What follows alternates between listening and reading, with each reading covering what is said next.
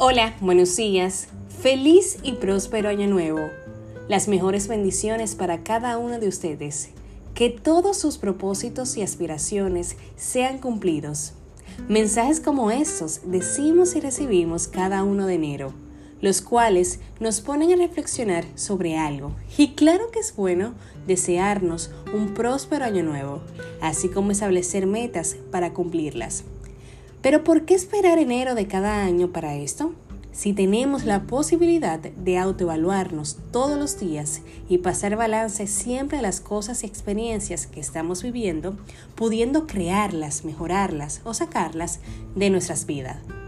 Y es que nosotros debemos estar agradecidos por la oportunidad de ver un nuevo año, de poder compartir con nuestros seres queridos. Pero no podemos creer que por el simple hecho de que haya pasado un año, tendremos una vida nueva, creyéndonos que el cambio de año conlleva mejores expectativas. Pero no, veremos esas metas y propósitos cumplidos si trabajamos para ellos, cambiando esos hábitos y costumbres que nos han impedido cumplirlos, generando un cambio en nuestra conducta.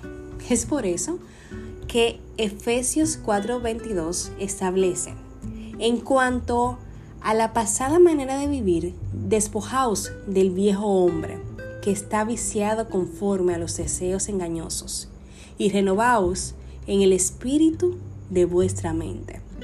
Por lo cual, para poder generar ese cambio y poder tener la actitud que deseamos, no nos basta con un simple cambio de año. Hace falta renovarse espiritualmente.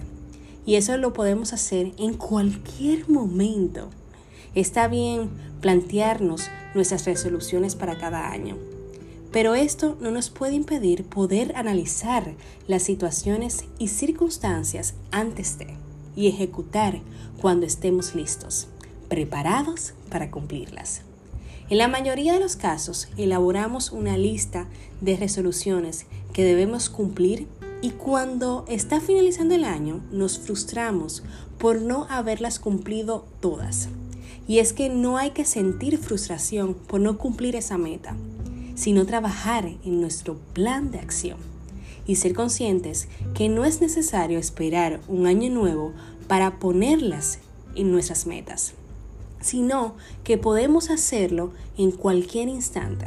Por eso hoy te invito a dar gracias por este nuevo año, por este nuevo día sin olvidar que las metas y objetivos que tenemos no requieren una fecha en específico para ejecutarlas, sino estar dispuestos a cambiar y accionar de manera distinta para cumplir eso que nos propusimos. Porque no podemos poner como excusa una fecha determinada para ir por nuestros sueños. Si hiciste ese balance en abril, en julio, en septiembre, es el momento idóneo para, para trazarte esa meta porque tu momento es cuando tú estés listo y así lo decidas. Lluvia de bendiciones y ve por tus sueños.